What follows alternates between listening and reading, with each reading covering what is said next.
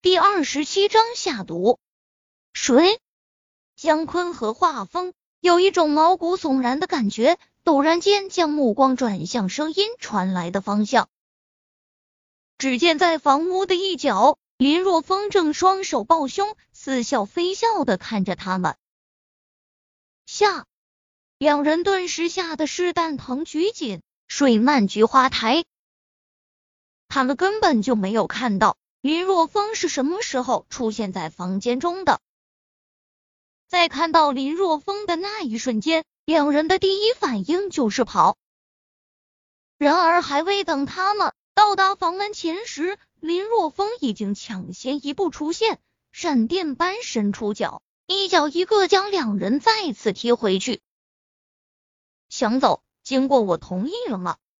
林若风看着两人。淡淡的开口：“林林兄弟，上一次我承认是我们不对，但是我们已经为此付出了惨重的代价，而且还有把柄落在了你的手中，这还不够吗？难道你还想对我们赶尽杀绝？”姜昆捂着胸口，眼中满是不忿的神色。赶尽杀绝？林若风冷哼：“我已经给了你们机会。”但是你们却自己作死，真以为我没脾气？你说什么？我不知道你这话是什么意思。姜昆脸上出现明显的慌乱之色，摇着头说道：“你们可真会装傻。”林若风摇了摇头：“我看你们是不到黄河心不死啊。那我提醒你们一下，张兰你们认识吗？他已经什么都招了。”听到林若风提到张兰，两人面色大变，因为张兰正是他们买通进入医院假扮护士的小姐。既然林若风提到了张兰，看来他们的阴谋曝光了。两人对视一眼，皆从对方眼中看到了惊慌之色。林林若风，我觉得，我觉得我们可以聊聊。姜昆的脸色极度不自然，看向林若风的目光中带着明显的讨好之色。他现在不得不讨好林若风，因为这件事如果被警方知道了，就算他们家有关系，但也避免不了坐牢，因为这是买凶杀人，是刑事案件。哦，你们想怎么聊啊？说来听听。林若风大摇大摆的坐下，目光中带着一丝嘲讽之色。见林若风愿意坐下来谈，姜昆和画风面色为之一喜。只要林若风愿意和他们谈，那就有机会说服林若风。首先，我们要向你郑重的说一声对不起。姜昆脸上带着假惺惺的愧疚之色，说道。之前我们也是一时糊涂，才会做出那种糊涂的事情来。不过好在没有造成无法挽救的结果。你妈不，阿姨没有受到影响，这让我们心中微微好过了一些。听着姜昆那虚假的话语，林若风都快吐了。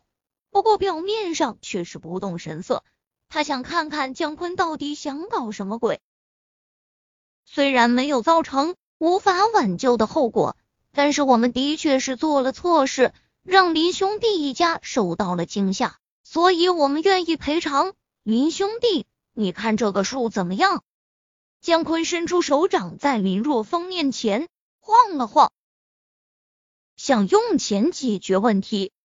林若风冷笑不已，随后淡淡的开口：“五百万，五百万可以考虑一下。”五百万，姜昆顿时一哆嗦。虽然他和风华两家在县城里属于富豪，但是想要一次性拿出五百万，显然很困难。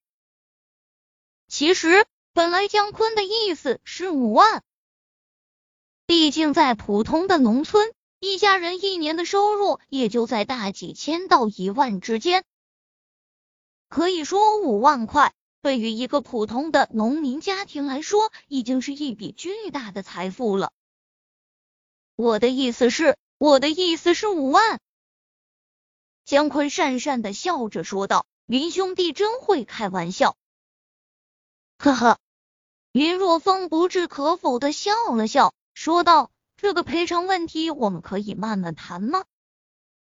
说罢，林若风取出自己配制的毒药，在两人面前就那么毫无忌惮的倒在了红酒瓶中，摇晃了一会后，倒在酒杯中，说道：“刚加我加在酒中的是一种很神奇的小玩意，喝了以后保管你们啊，忘记所有的烦恼。”虽然不知道林若风加在酒里的是什么，但因为是林若风加的。所以他们俩根本就不敢喝。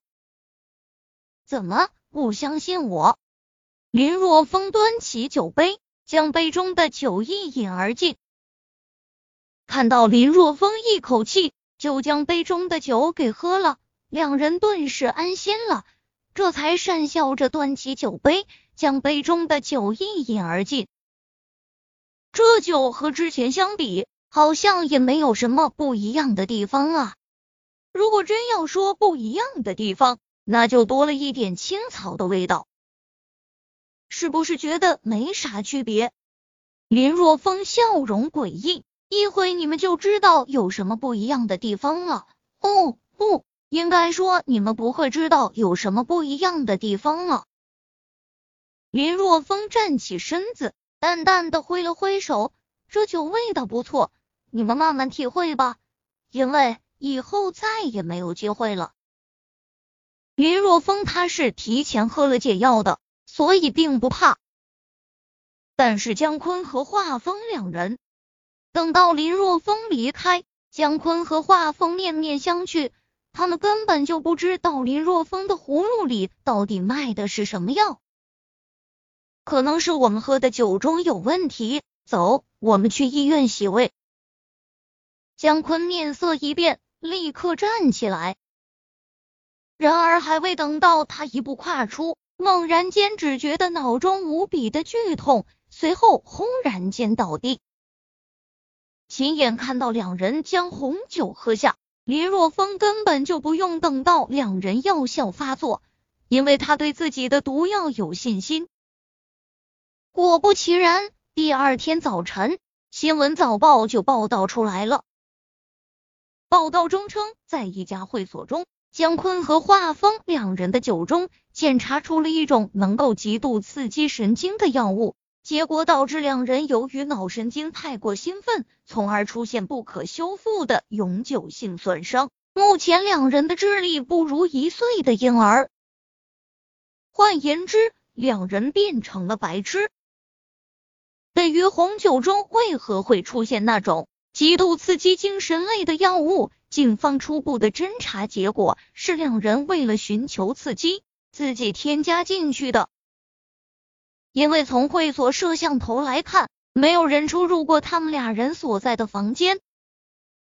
接下来的几天没有太大的波澜，林若风除了和张强、雷军喝了一顿酒，将苏依依送回海天大学外。就一直在医院中陪着自己的父母。